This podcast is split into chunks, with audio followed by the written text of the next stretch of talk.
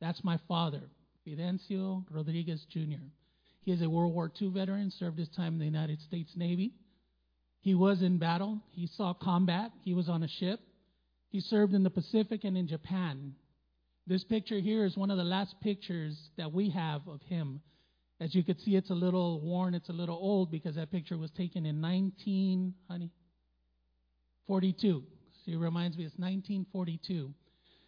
He was born December 18, 1924, out of Lockhart, Texas. But if you notice something about his passing date, I put passed simply because he, ha- he passed. But if you notice the date on there, August 28th, what day is today? August 28th, okay? 39 years ago, 10:42 in the morning, my father had a heart attack and died.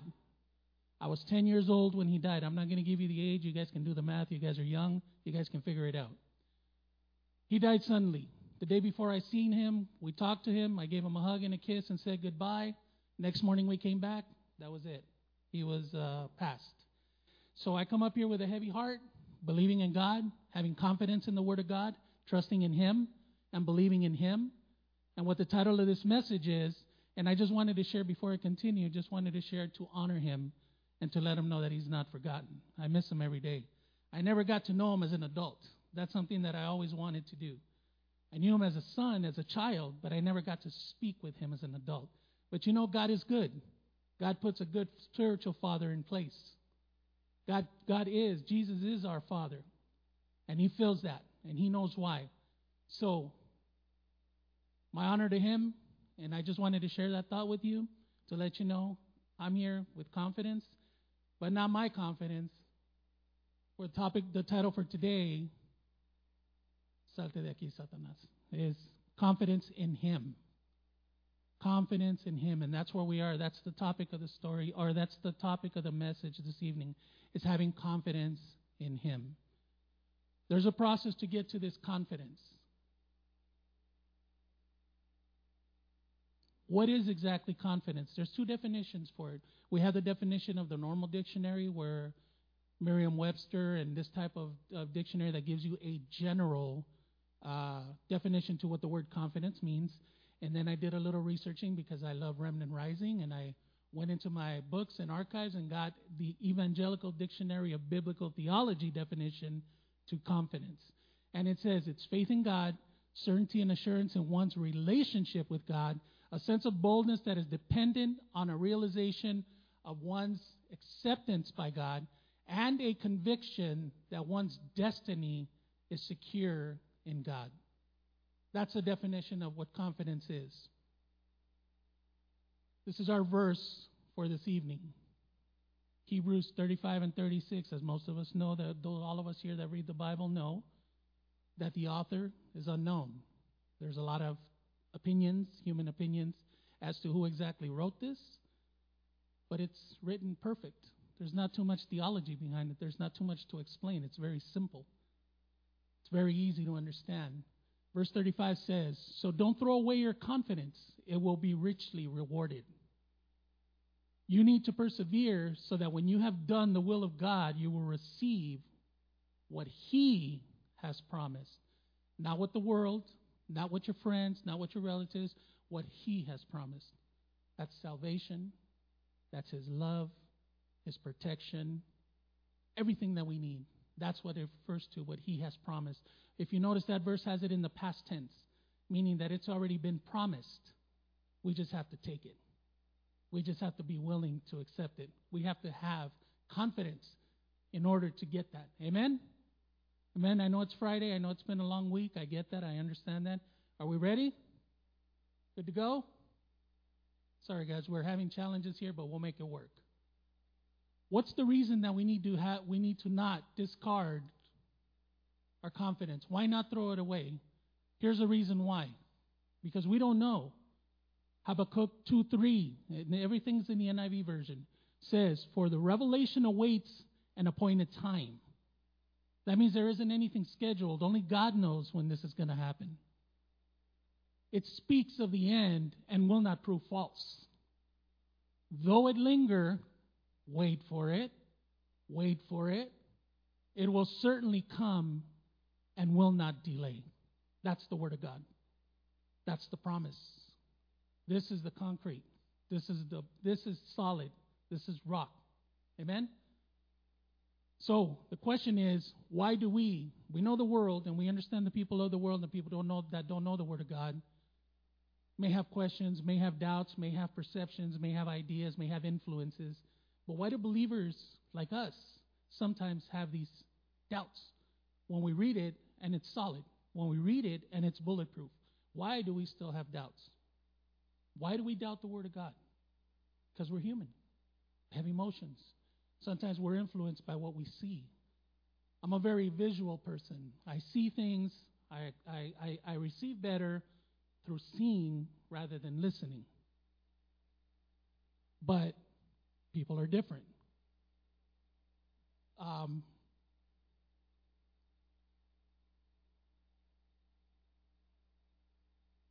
we're not going to let the enemy take away this message. Amen? We live in a world now. We live in a time now, 2020, that's a time of uncertainty. We don't know what's going to happen.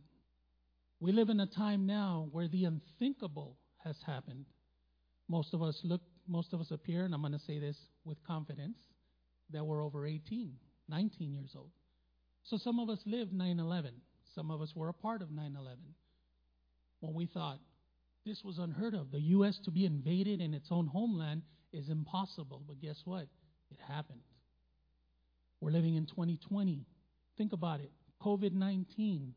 The reason it's called COVID 19 is because it was found or actually identified in 2019. December is when it started building, when it started growing, when it started spreading. It didn't spread on its own, people spread it. You listen to Trump, he'll tell you exactly where it comes from, right? But God knows what he does, He has it under control. But we live in a time now where it's uncertain. We don't know what's going to happen. We live in a time now where the world is calling the things that are good bad and the things that are bad good. If you read your Bibles, there's a Bible verse that starts with that pro- with that verbiage and it says, "Woe to those." Be careful when you do that. But we don't know what's happening now. We live in a, in a, in a world of chaos. If you listen to messages on Sunday, sometimes I, I like to listen to TBN or watch TBN and catch a couple of messages before we come here. But if you hear, if you listen to these to these great ministers and great pastors that are on this TV channel, the constant comment, the constant topic around their messages is chaos. That's where we are. That's what we're dealing with. This is the new norm, as they call it, for the world, not for God. What we get influenced by is because we see it, we hear it, we see people around us, and when you constantly see it and see it and Eventually, you start questioning it. Eventually, you start believing it sometimes. This is why we need to stand firm. This is why we need to believe the Word of God. This is why we need to learn what the Word of God stands for and what His promises are. Amen? Again, doing some research on this, this is what the biblical dictionary defines as chaos.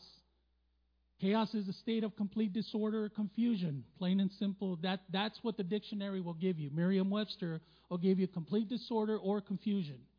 The first stage of creation, where having brought something out of nothing, God not yet, God had not yet brought order to the universe. Think about that for a second. The primitive chaos, often symbolized by raging waters, threatens to disrupt God's order at any time. I highlighted this part because I want you to, to keep this with you. Hopefully, this goes with you. God sometimes allow, and that's the correct way it's written, God sometimes allow a return to chaos as judgment.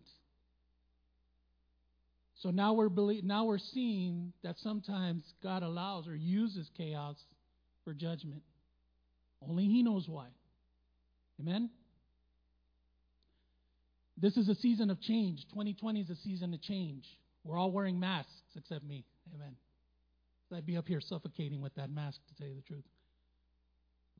But we're living in a time now where masks are not necessarily required.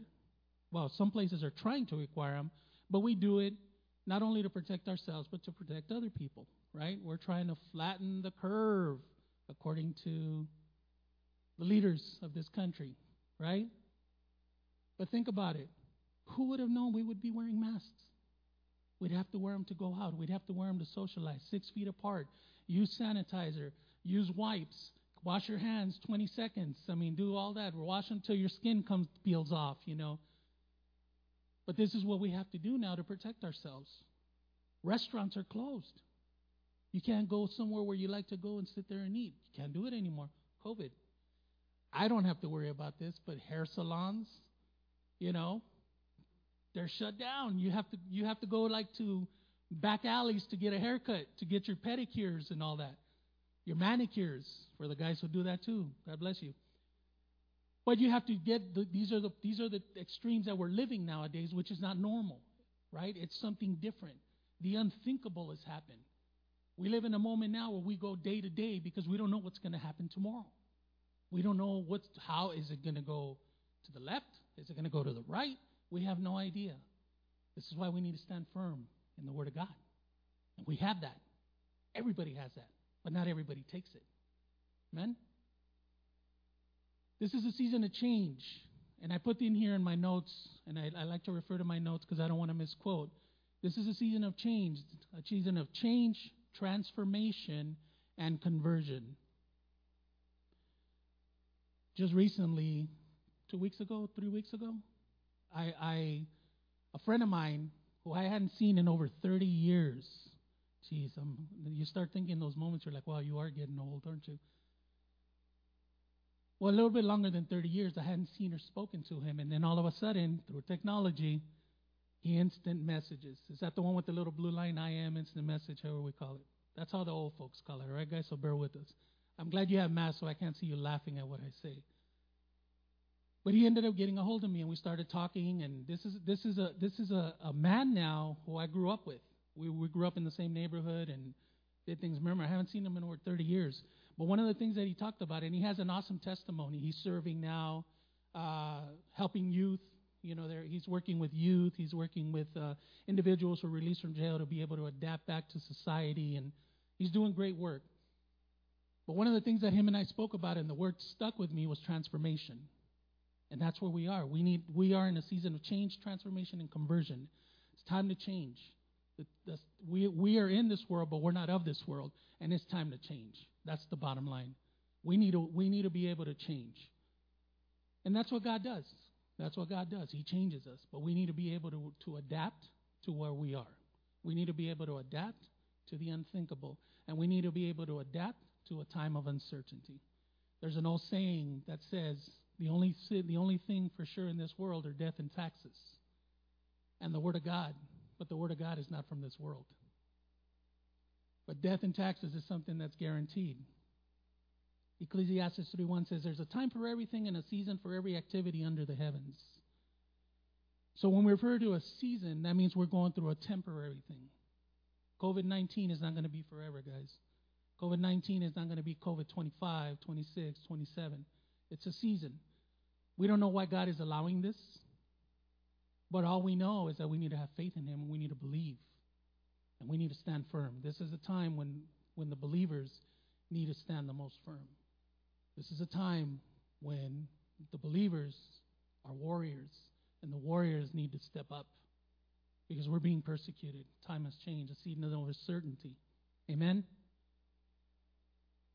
People are now burning Bibles. Brother Maldonado shared a message and he showed a couple of slides where people were burning Bibles. And if you notice the string of messages that are coming through our church, through pastors, through great preachers that are here, if you notice, the messages always fall into line with chaos, disorder, where we are in this process. And this one falls the same. God is talking to us, church. God is talking to the people who are who are dialing in in the internet. He's talking to somebody this evening about change. These are some slides that I put up just to give you an idea what's happening from December to where we are today. Okay? The big thing is coronavirus. Absolute chaos come January. We didn't know what we were going to do. The government had no plan of action. There wasn't anything in place to how to deal with a pandemic. The United States failed. I talk about the United States because I was born here. This is my country. I am a patriot. I serve and protect this country, and I can tell you our country was not prepared to deal with this pandemic. They did not learn from the Spanish flu of 1918. It is the same process, it is the same results. The only reason it's, it's labeled differently is because of technology and because of modern medicine. We're able to kind of control a little bit. But think about it the leaders of this country are still asking the citizens to do their part to help, which is fine, which is not a bad thing. But what was the main thing that they took away from 1918 that would have, would have prevented the pandemic at that time? Social distancing. If people would have sanitized, would have maintained their hands clean, according to what they say, that would have been controlled. The, one of the biggest things was social distancing. And that's what we're learning. We're learning to keep separate. We're learning to have our distance. Uh, you don't want people too close. You kind of do this thing. And nowadays, you're kind of leery, like who you bump elbows with. Because I'm kind of, I kind of pause for a minute. I kind of give you the friendly, hey, what's up, you know. But I've, I'm like, uh, we'll see who it is. But I want you to see some things here that's been happening. Coronavirus is the main topic. That's where we are. If you look at the picture, the slide on the right, the United States flag, there's fire underneath. What does that mean? That means that the country, at this point, because of the chaos and because of the uncertainty and lack of respect for the authority and leaders of this country, which is nobody in this church, the country is, in, is imploding, meaning that we're destroying ourselves from the inside. We're not being invaded, we're not at war with anybody. But we, the United States, the citizens of this United States, doesn't matter if you're legal or not, we are our own worst enemy. And that's what's happening. This country is imploding. If you go back in history and you look at you look at Rome, who defeated Rome in history? Nobody. They had a, they had a tremendous army. Some of those war tactics that Rome used at that time are being used today in modern war. Some of the, the strategies that they use, the number of soldiers that they have, from centurions and, and so on and so forth. They're using that in today's war tactics. Nobody defeated Rome, Rome defeated itself. That's the truth. And that's where we are right now. Unless we change the philosophy, unless we change the view. If you look down below on the right on the left side, that picture there shows five different scenes of people rioting. That picture shows one one incident or multiple incidents happening at the same time. If you notice, they're all in the East Coast. They compared to show what kind of chaos is going on in this world at the same time, simultaneously. The one on the right, the little Dodger logo, just I just put it there so we know that it's LA. But look at the one on the right. This is our city. This is where we are in Los Angeles. If you go up to the guy, the gentleman that's right there, that well, let me be very technical with this. Maldonado will know this. If you walk up to the gentleman who appears to be throwing something to the, to the police vehicle to his right, it appears that he's throwing something. If you ask him, why exactly are you doing that, he probably couldn't give you a straight answer as to why. He sees it, he's influenced by it, he acts, right? Chances are. But you won't get a straight answer as to why exactly are you doing this? What, what are you trying to accomplish with this? You're following the trend. And that's what happens to a lot of believers. We follow the trend and we lose focus on the Word of God and start putting things in front of Him. Amen? That's what social media does. All this, the pictures down below is social media. You see the guy on the right, throw, uh, the gentleman who appears once again to be throwing this thing.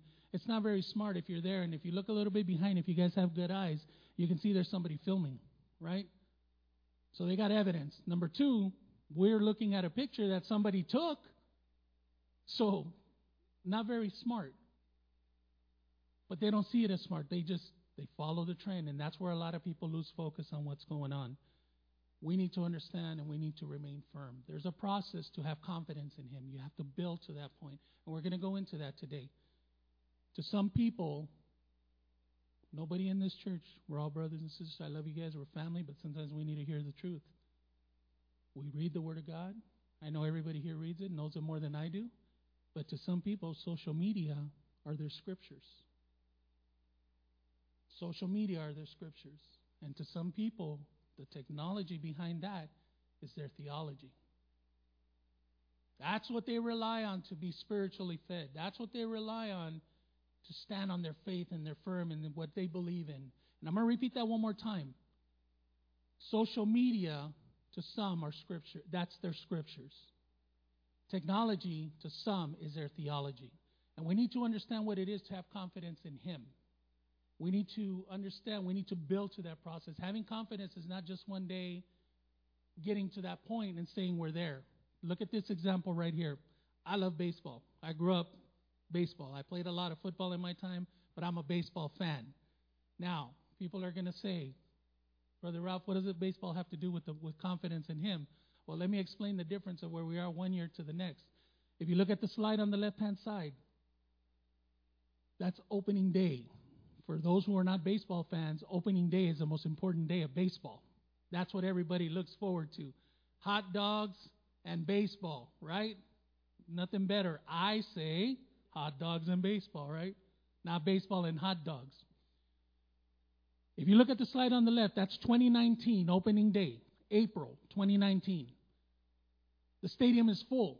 56,000 people that stadium holds. Dodger Stadium holds 56,000 people. Fernay and I are not there. We're not one of that. We're not in that equation. But look at it. Opening day, festive. You can see it. You can. You have. You like they say, a picture is worth a thousand words. Look at the crowd. Military jet flying on top. Opening day. We're getting ready to play the game. Fast forward to opening day 2020, which is on the right. Okay? Now, on the left side, we're looking at April. On the right side, we're looking um, July. I believe it's July, if I'm correct. Look at the stadium and look at the difference from a few months, from a year plus. Where we were one year to where we are with next year. An empty stadium. The one on the left is 1:10 in the afternoon. The reason they had the, the game at that time was because it's easier for traffic flow. It's easier for people to get to the game. The game on the right is 5:40 in the afternoon. The unthinkable has happened. It's a season. It's a process, guys, that we're going through. It's temporary. Don't get caught up in the hype. Believe in God. Have believe in His Word. We understand that what it is. We need to understand what it is to have confidence in Him, and we get this confidence by what we're doing today. Every time we come to service, every time you come to Remnant Rising, support the youth because they're knowing their Heavenly Father. That's what it is. And I jump on that too, if you guys don't mind. Knowing your Heavenly Father. It's important. Knowing means present. Know means that you know who He is. You don't need to learn anymore. Knowing is continuing, knowing is building. This message may not be for you this evening because you may feel like you have confidence, maybe it will. But I always pray to the Lord when I step up here humbly step up here to share the word that He has, I say, Lord, as long as you touch one person, I've accomplished my mission of being obedient to you. Amen? Courage ignites confidence in Him.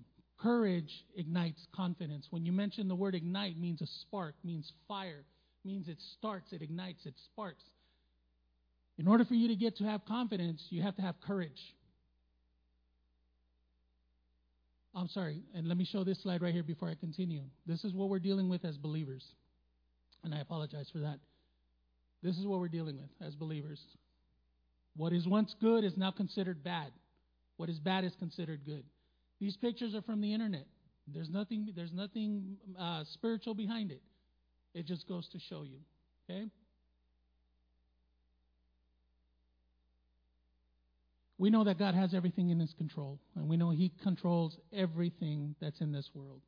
He created it. The Bible tells us that God created the heavens and the earth. Proverbs 16:4 says, "The Lord works out everything to its proper end, even the wicked for a day of disaster." Understand that we need to worship and we need to have faith and confidence in the Creator and not lose focus and have faith and confidence in the creations. Amen? Do you guys get that? Sun Tzu wrote The Art of War. Again, a, a book that was written approximately in the 1500s. Military forces are still using his strategies today. In the midst of chaos, there's also opportunity.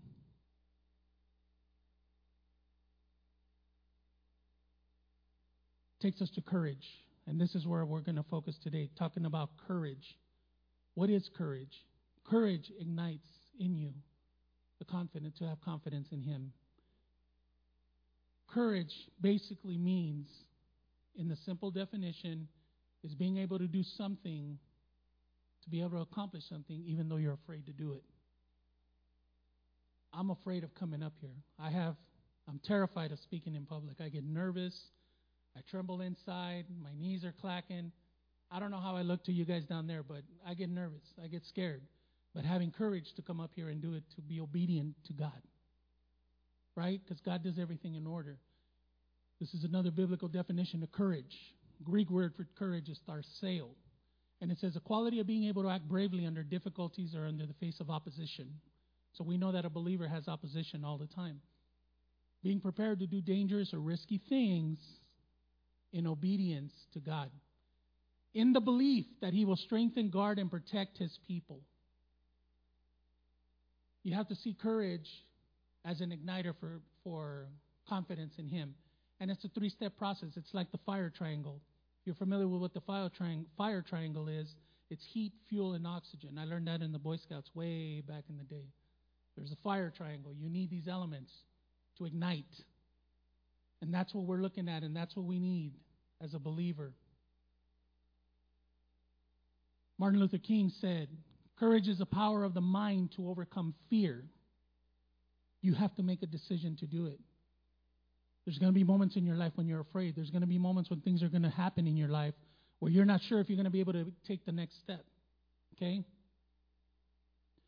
I'm going to pick on the guys single guys that are here. You don't have to raise your hands. Does it not take courage? And I don't know how you do it nowadays, but does it not take courage to talk to a girl? I won't pick on the ladies because they, they hold grudges. They won't let you. I, I'll have to hear about it all the way home in the car, so I won't pick on the ladies. But the guys, does it not take courage, right, whether you're fearful of their dad, whether you're fearful of being reject, uh, fe- having fear of rejection, but you do it anyways. You want to get to that level, you want to get that prize, you're going to work for it. That's what you need to do with the Word of God. That's what you need to do to get to have confidence in Him. You got to have courage.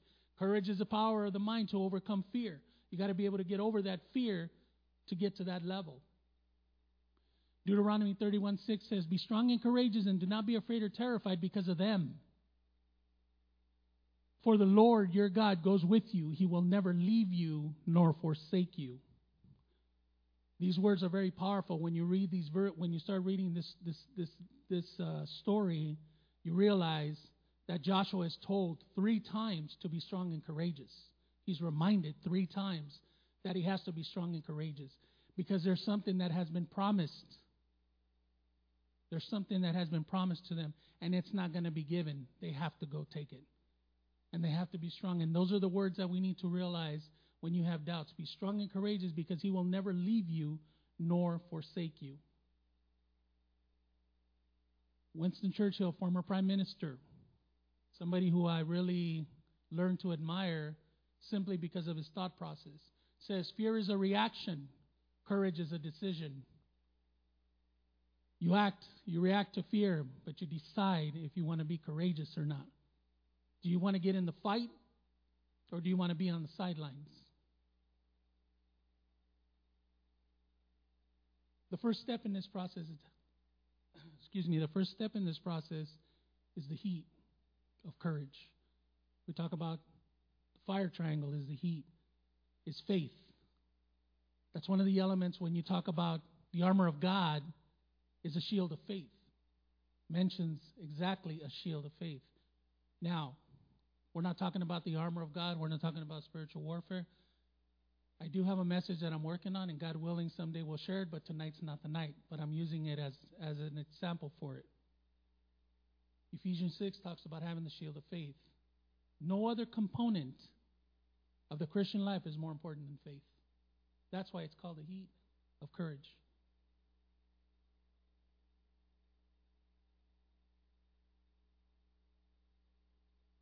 Sorry, guys, we're working on, we're working with this. Faith is a truthful human response to God's self-revelation via His words and actions.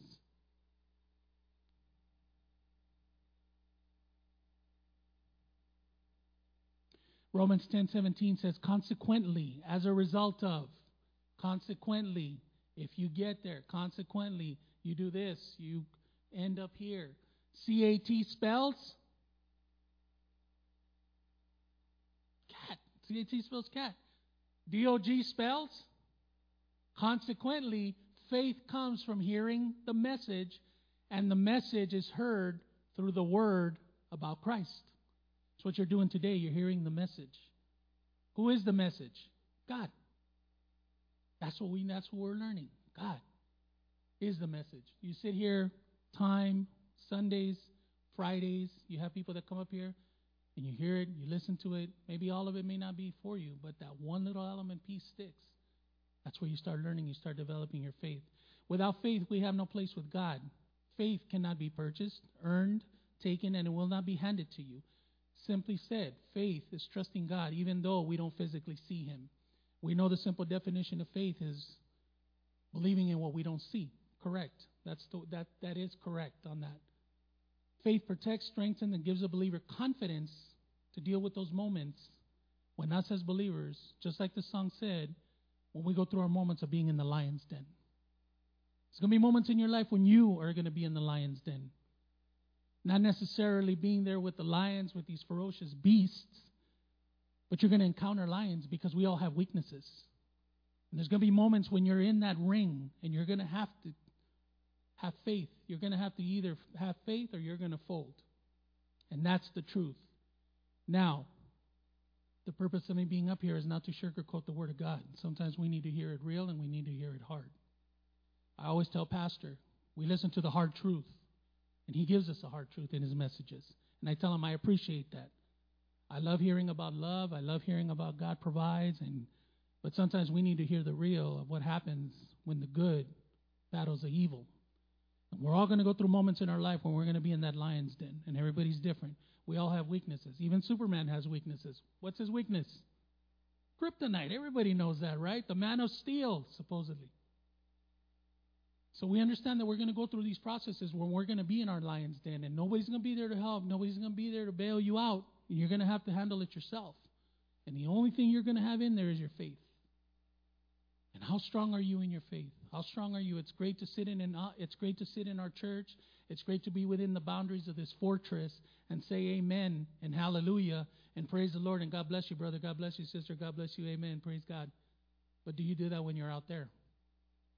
Do you do that when you're out in the world that's the jungle? Do you do it out there where the lions are roaming around? Are you the same out there as you are in this fortress?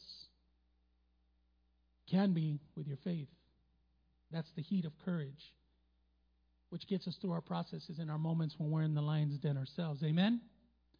Three reasons for us to have faith like Daniel. We have God's promise, we have God's word, and we have God's presence.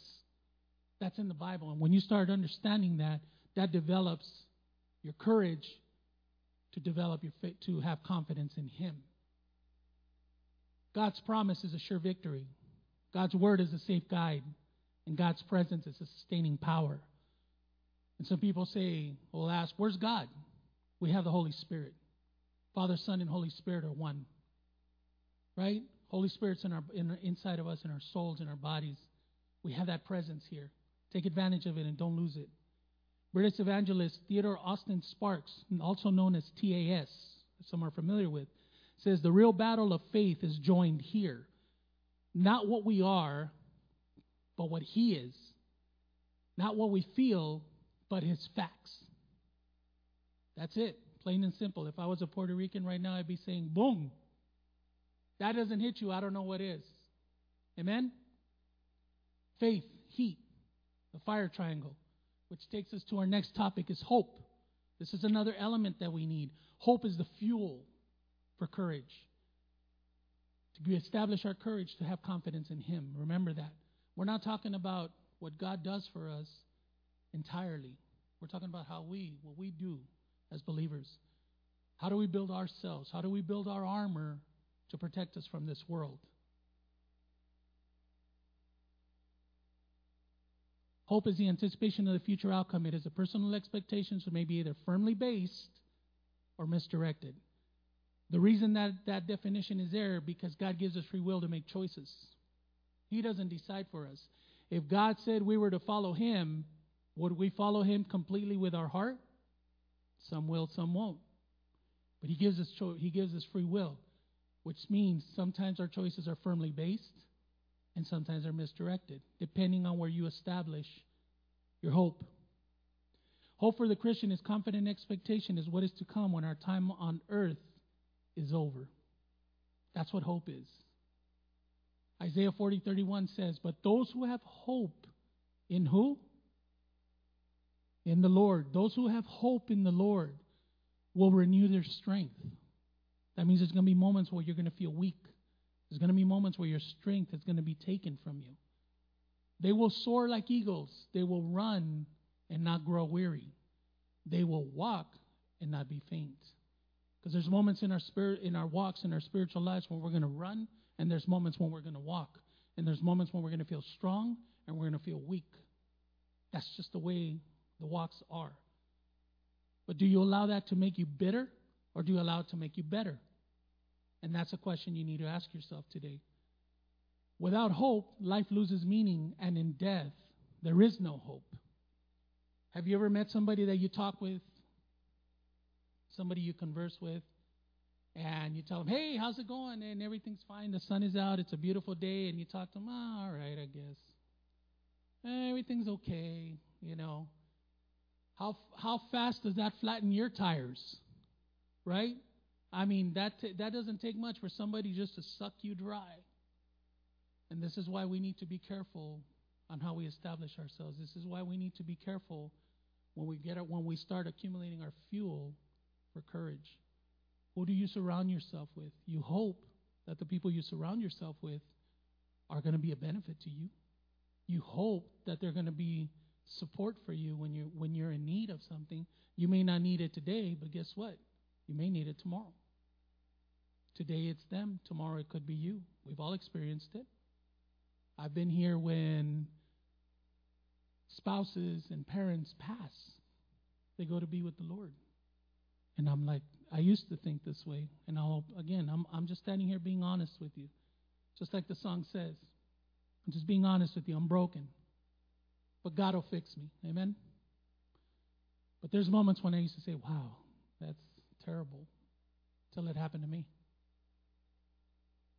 Then I realized this really does hurt. Hope produces joy and peace in believers through the power of the Holy Spirit.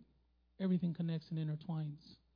Hope is a confidence that what God has done for us in the past guarantees our participation in what God will do in the future. When we're in this world, I'm sorry, we are in this world, but we're not of this world. We're inspired by the magnificent hope of the return of our Lord and Savior, Jesus Christ. We're guaranteed that. He's going to come back in His time. We don't know when, but we have to have courage to have confidence in Him. Think about the confidence part when you're driving a car. When I used to drive a car without a license, yes, I did that. Um, this is a lie detector here up in the altar. You can't be lying up here to the brothers, to the to the congregation, because you guys are children of God. But when I drove without a license, every time I, every time I'd see a police car, I would panic. I would get scared. I don't know. I mean, at the time when that was at the time when it was in 19, none of your business when it was, right? But you didn't have to wear a seatbelt. The older people remember that when you didn't have to wear a seatbelt when you drove. Thank you. Good. Somebody's here. Thank you. Thank you. Amen. Amen. Amen. God is good. I, I was waiting for somebody to be honest. There was a moment when you didn't, when seatbelts were not the law. But I would be driving and I'd see a police car two lanes over on the other side, and then I would panic and click the seatbelt on and just hope, hope that he would not look over my way because I would stare at him till he passed by. Or when the insurance law came out and you're driving without insurance and you hope that you don't get into an accident. But when you have your driver's license and you're legal and you have your insurance nowadays and everything is legal and your tags, what do you say? Bring it on. Go ahead and pull me over. Let me show you what my driver's license looks like. Let me show you what my registration when that paper's all folded and the ink is gone because you never pull it out. You just want them to stop you so you can do that. Or is that just me? But that's what hope is. That's where we are in hope. And that's what the, the, this Bible verse says. But those who hope in the Lord will renew their strength. Nothing else can do it for you in this world. They will also soar like eagles. They will run and not grow weary, and they will walk and not faint. That's God. That's God. That's not the gym that you belong to, the social club you belong with, your 10,000 followers on social media. Only God can do that for you. Amen? Hope in the Christian life is based on two reasons. Number one, what God has done in, in Jesus Christ. And Jesus Christ has defeated the power of sin and death for everybody who wants to collect their gift. The salvation is a gift. You're not required to have it. God gave us that opportunity as a gift. Why? Because he loves us. Sent his son. John 3:16. Everybody knows that verse, right? For God so loved the world that he gave his only begotten son. When I was younger and I didn't understand the word of God and I'm you know, I grew up in the world, I didn't grow up in church. So I used to see this John 3:16 a lot in baseball games and sporting events you would see John 3:16. Somebody would hold a banner up in the background in John 3:16, and I would always say, "Who's John?" You know, what does that mean? Who's this guy? John is popular. He's in every game. You know, he's. I mean, everywhere you look, there's a banner. It's up, John. Man, I want to. I wonder who this man. This guy must have a lot of money. Unbeknownst to me, that it was the Bible verse. Somebody was sharing the Word of God, using that platform to share the Word of God. He has defeated the power of sin and death for everybody who wants to collect their gift. Keep in mind, salvation is a gift. God gave that to us. We didn't earn it, we don't deserve it. And don't forget that the return is what we're waiting. That's the hope when God returns. Some of us may not be here when that return happens. We may already be up there. Okay? But here we have to be ready. We have to be prepared.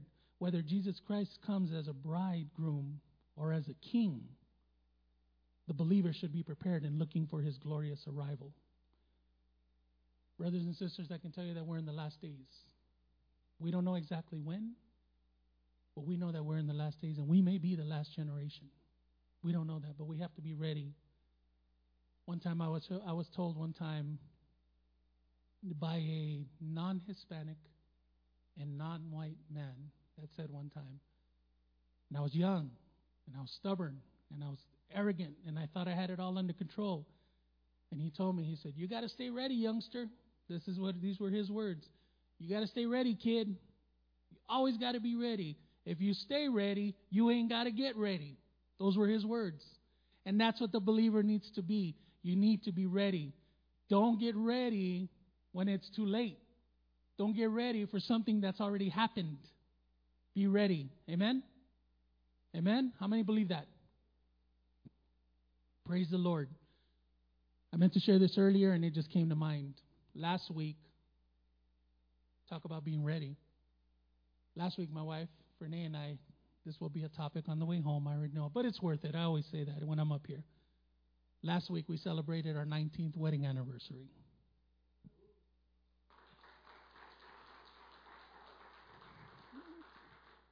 I know, I know. It'll be worth it. It's okay. This woman has been a support to me, has been my balance, has been my soulmate and my best friend. She's the one that keeps me leveled when I see certain things, or I react too fast. But that's the reason why we weren't here last week. We were celebrating our wedding anniversary. And because we have pastors that are loving and understanding, they know. In our anniversaries, chances are we may not be here. But 19 years. Nowadays, people, we live in a society that's here and now. They want it fast, they don't want to wait. They want everything to be Amazon Prime, you know, two, three days. Remember during the pandemic when you were ordering stuff on Prime and it wasn't coming for like seven or 10 days? We were going crazy. We were going crazy, right? But nowadays, to hear 20 years, to hear 15 plus, 10 years, it seems like a long time because society is convincing you that it has to be quick and fast. You know, people don't have long term goals anymore. Their long term goals are three to five years, not 10 plus. But I just wanted to share that. We haven't had time to really speak here, but, you know, I wanted to share that. I love you, honey, and thank you for always being there for me. You are the strong woman. I know you're, I see you blushing. It's okay. I'm blushing up here too. So we're, we're one, so we're together. Okay. Sorry, guys. We're working with the technology here. Bear with us. The third piece of this process is the oxygen.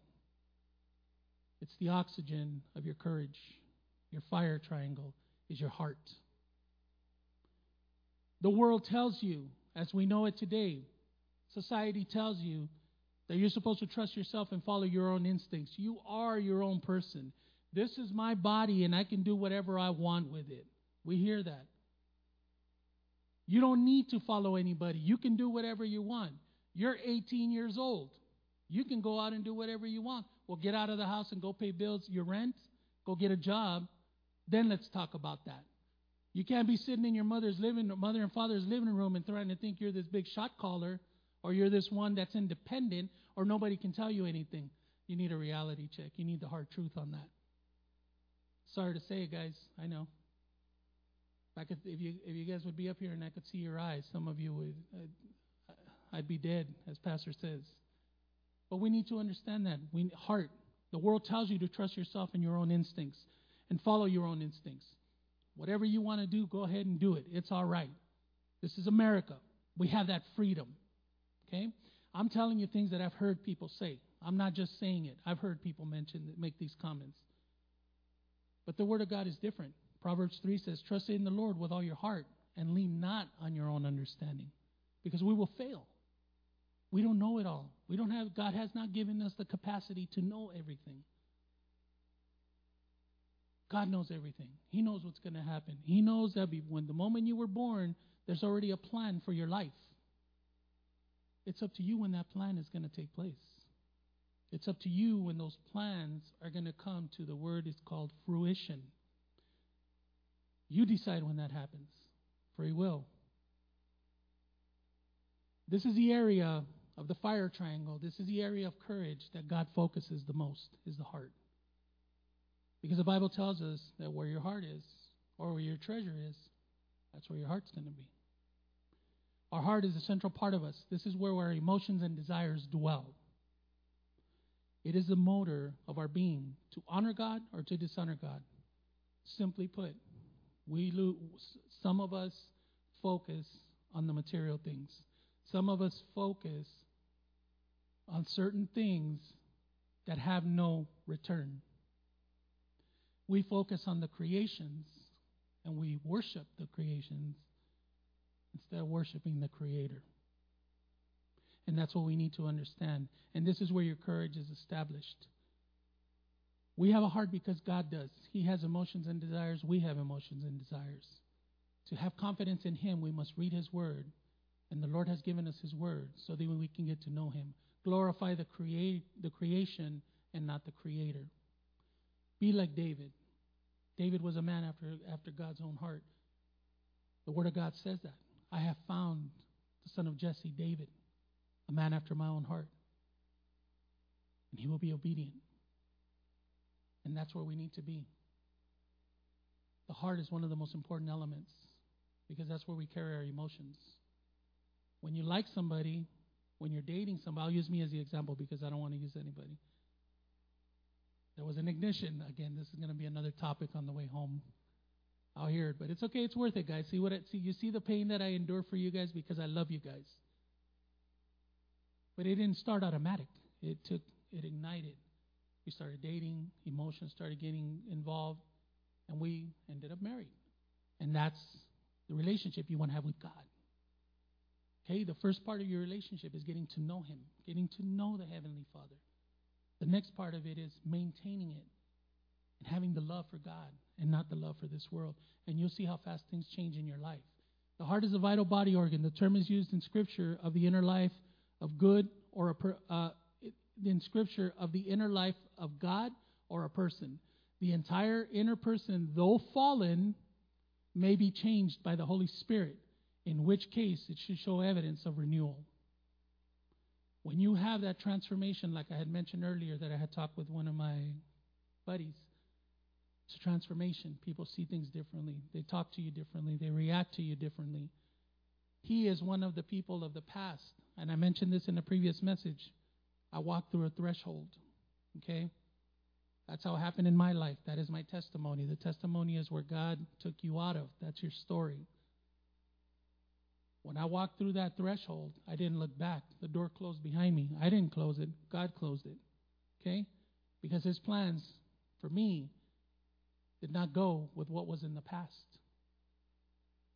I share this with you because a friend of mine now is from the past. And he's one of the only links, one of the only people that I talk with from that era. Okay? But he's different. But one of the things that he commented to me was you talk differently, you act differently. You sound the same, but you act differently. There's a different evidence of renewal from the heart.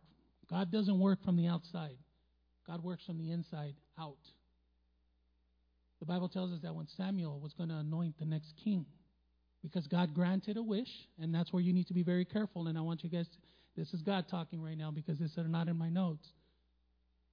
Sometimes you ask for something, you better be very careful that you really seriously want it because God may actually answer that for you. You want to complain about your job? You want to complain about your living conditions at home? God may answer that for you. And it may not be what you want. And sometimes you got to feel the burn to know the fire's hot. That's how God works. We don't understand his ways, but be careful what you ask for. Be careful what you ask for because you may very well get it. Bible does tell us ask and you shall receive, right? And we need to understand in the Bible tells it talks about Samuel when he was going to anoint the next king. God granted it, God granted his people a king. God granted a people, not the king that he had, but he granted him a king. You asked, you received. And enough was enough. Story of David is plain and uh, David is plain and simple. I'm sorry, forgive me, Lord, not simple, but it's a very sto- it's a very beautiful and easy story to follow. What happens? Samuel goes to point to anoint the next king. He's not looking at the heart; he's looking at the physical. And God has to pull him to the side and say, Samuel, don't look at the outer. You see the outer, but I see the inner. And that's where God works from the inside out. And that's what we need to understand. Let God do the work in your, in your hearts. Protect your hearts. Guard your hearts. We'll share a message someday if God willing gives us an opportunity to share a message about this, but this is not the night to do it. To have confidence in Him, we must read His Word, and the Lord has given us His Word so that we get to know Him and to glorify the Creator and not the creation.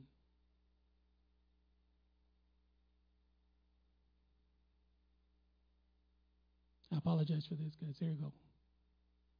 Ezekiel 36, 26 tells us, I will give you a new heart. I, God, will give you a new heart. Not your friend, not your social media buddies, not your likes or buddy, uh, whatever they call these friends and followers and all that stuff. We're watching a show right now, as a matter of fact, and one of the hosts of the show has 60 million followers. That's unbelievable. 60 million followers. I'm happy when I get five likes on Facebook. That works for me. 60 million followers. You believe that? Think about that. If this man would use his platform to glorify God, if this man would allow his heart of stone to be turned into a heart of flesh to glorify God, that's 60 million people he can share the word to when you look at it that way. The world won't look at it that way. I will give you a new heart and put a new spirit in you. I will remove from you your heart of stone and give you a heart of flesh. A heart of stone cannot be molded. If you have a rock hard heart, which is what I had, it cannot be shaped. You don't care. You won't listen. You won't believe. That's where I come from. That verse sticks with me, and I wanted to share it with you. What I'm sharing with you is a lot of what I have in a lot of things that have happened to me. I wanted to share with you this evening because you're getting to know your heavenly Father. But you also need to know people that have gone through processes to know how magnificent and great our heavenly Father is. Heart of stone to a heart of flesh. And that's what you need to allow. Let God work in your life. You need to have your fire triangle to establish your courage. All this talks about courage, to have confidence in Him, to have confidence when you're dealing with the world, to say that God is your God is your Savior, to say you follow Jesus. God save me. I follow God. I worship and I love Jesus. And that's having confidence in Him. And that's having courage to say it to a world that's telling you that we, and I include myself, all of us here, those that are that are signing in on the internet Friday night, that we are considered aliens. We're considered outcasts in this world now. Because the world tells us that that that is good is now considered bad. So we live in that era now where we're not just, okay, they're believers, they're Sunday church goers, and what have you. Now we're looked at as an obstacle. Now we're looked at as a problem in this world because we stand firm in the Word of God. And they want to do whatever they want to do. They want to follow directions from the left. Those who know, I'll know what I'm talking about. Instead of following the Word of God, the straight path. The Word of God, and I want you to, to remember this the Word of God cannot be shaped, it's not made out of clay. You can't mold it to how you think it works for you. You can't cut pieces of it and shape it because this year you want to do X. Next year you want to do Y. You like this person, but they're not believers. So I'm going to shape this part and work. It doesn't work like that. Amen? God is talking to somebody this evening. I don't know who, but God is speaking to someone.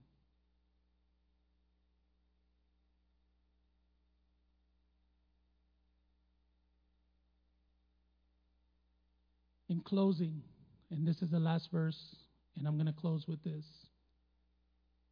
When you say something and you do it with confidence, that means that you can stand unwavering on the truth which you're about to say. It is something you believe and something you trust. Having courage in this world of chaos will, will establish yourself to have confidence in Him. And I want you to go home with this verse, Hebrews 13:6, author unknown. But look at the words that it uses. And I'm using the NIV version simply because of the word structure on it. So we say with confidence, The Lord is my helper. I will not be afraid. What can mere mortals, what can mere mortals do to me? The mere mortals part, I always kind of laugh at it when I'm reading and looking into it because the mere mortal sounds a little Greekish, you know, like mere mortals. What are these mere mortals going to do to me? But that's the word of God, and that's the word that we have, and that's the promise from God. The Lord is my helper. The Lord is my protector. The Lord is my support. The Lord is my healer. The Lord is my provider. The Lord fights for me. You don't need to do any of that. You don't need to be afraid. You're going to have fears. There's a difference between fear and being afraid. You don't have to be afraid because what can mere mortals do to you? Amen. Amen. Praise God. Say it with confidence. Have confidence in Him and say it. Every time you doubt, say that. What can mere mortals do to me? The Lord is my helper. You're going through a process, the Lord is going to help you. You need something, the Lord will provide. You may not know when and where and how, but it's going to happen. But you got to have faith.